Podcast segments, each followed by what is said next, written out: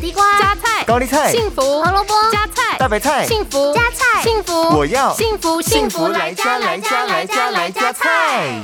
良好的烹调习惯可以为每天摄取的营养及健康加分。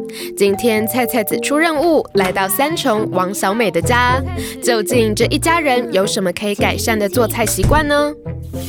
不好意思，我刚好在炒菜，你先坐一下。好，你这么快就把番茄炒蛋装盘了哦、对啊，想说不要煮太久，不喜欢太软烂的感觉。但是其实番茄这类的蔬菜可以煮久一点，才会释放更多的营养素哦。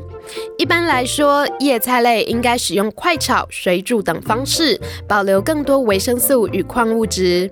但是若含有丰富水溶性维生素的蔬菜，像是南瓜、红萝卜、番茄等，应该采用的是久煮或是带皮烹煮，并加一点油，才不会流失太多的营养素。 So t h a s n 原来如此。幸福来加菜，健康，E 不间断。野菜大丈夫 EX 蔬菜摄取逮就补。